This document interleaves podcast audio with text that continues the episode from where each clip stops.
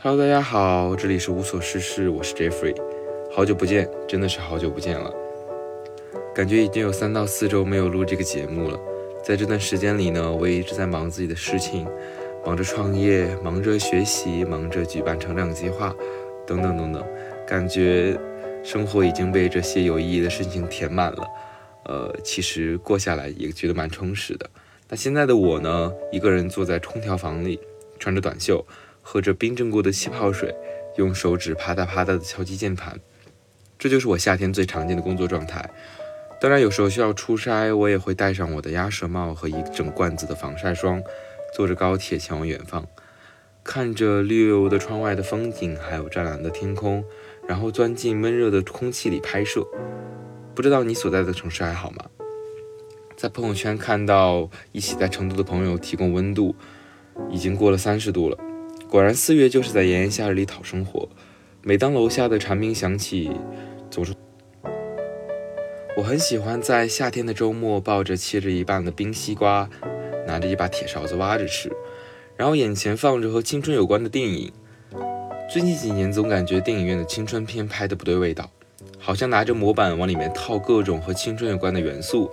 比如校园、家庭、暗恋、友情、拼搏等等等等，就好像揉面团一样，堆在一起，给人的感觉就是花哨但不真实，丰富但不细腻，而又或者是本身已经二十接近二十岁了，其实离青涩的高中时代也越来越远了，或者是说我离当年所处的环境和时空更加疏离。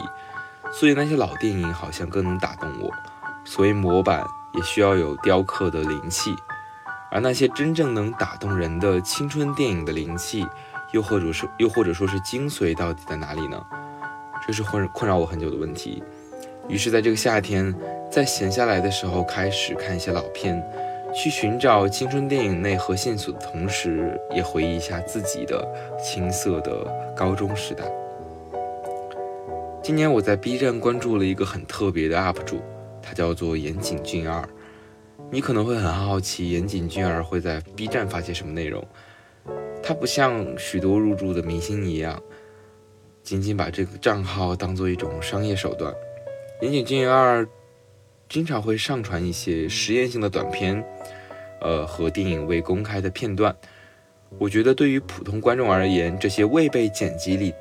未被剪辑进电影的画面呀，可能只是一段素材，但是对于影迷、导演和演员，那些素材真的很独特，尤其是记录下演员年轻容貌的这种片段。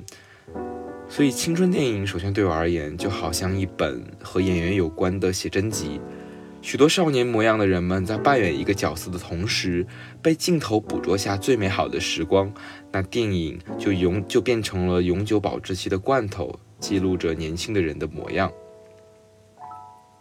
严谨二作为拍摄青春片的高手，他不仅手段高明、风格独特，同时他还非常善于去创造一些相当复杂的结构。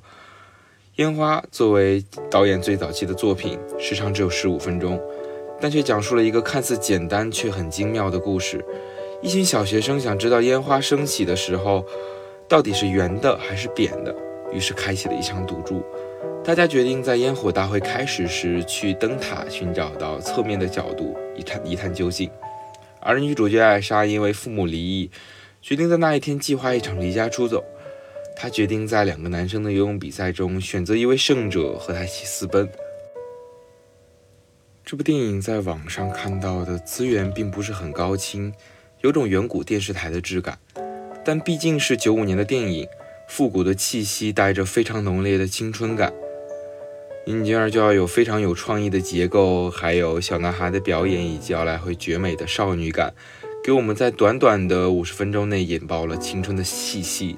泳池、烟花、离家的女孩和迷茫的男孩，以及两个完全不同的结局，在幻想与现实中来回跳跃。这种梦梦幻且现实的感觉，已经把岩井俊二的才气彻底释放出来，也为之后精彩的电影作品埋下了伏笔。那看烟花的时候，我就在想，为什么岩井俊二用烟花将男孩和女孩的故事串联起来呢？大家所争论的那个问题，关于烟花是圆的还是扁的，有什么意义？那关于烟花是圆的还是扁的这个问题的结果，就是在少年们跑到发射烟花的沙滩，请了一个烟花师，当场放出了一个烟花。他们从下面往上看和从侧面看烟花的效果是一样的，可以分辨出烟花的形状。于是，在沙滩上，这群少年找到了自己想要已久的答案。这部电影的精髓就是关于烟花答案揭晓的时刻吗？其实，从我的理解而而言，其实恰恰相反。我认为青春所呈现的就是一种不确定性，而在苦恼和做选择的这个过程中，正是青春存在的证据。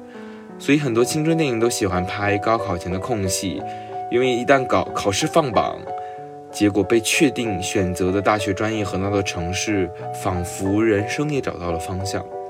但事实上，没有人会在高考后完全确认自己的人生轨迹。但离开校园的不确定性和只属于青春的不确定性有着天壤之别。你不会在异想天开，想着那些不着边际的问题。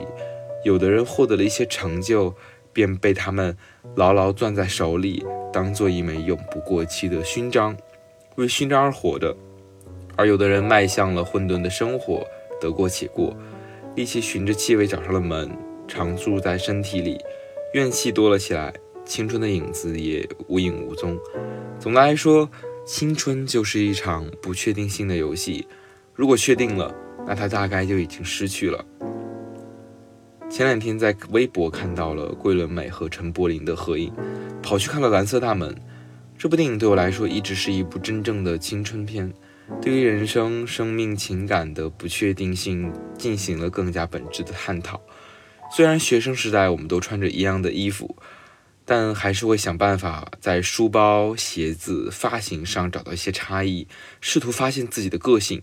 当年我们被同样的问题困扰。不断问着为什么要在空旷的操场兜着圈子，疑惑自己想要的人生道路。现在都快过完了，好像什么事都没有。对啊，这只是跑来跑去。那关于这部人电影的剧情就不在电影电台里复述了。虽然是一句话就能说清楚的电影，但那种感觉其实是聊多久也难以传达的。比如我很喜欢《蓝色大门》的结尾，陈柏霖饰演的张世豪说：“夏天都快过完了。”但好像什么事都没有做。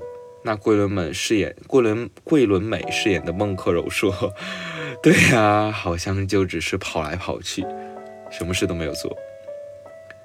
青春就是什么事都没有做，但总会留下些什么，我们就变成什么样的大人。关于青春的电影结尾，多少都带一点伤感。那这种伤感呢，不是会让心脏很痛很痛的那种，而是很硬的。”就好像倒了一杯水，在沙漠里永远都找不回那杯水的那种伤感。夏天的这样的热热的黏糊糊的感觉，很快就会在冬天被忘记，有时甚至秋天就想不起来了。就好像青春的感觉很容易就忘记了，但那种淡淡的伤感会永远留在心里。不知道你们有什么关于电影和青春的回忆呢？欢迎在评论区留言。炎热的夏天，大家注意降暑。那我们下期再见，祝你晚安。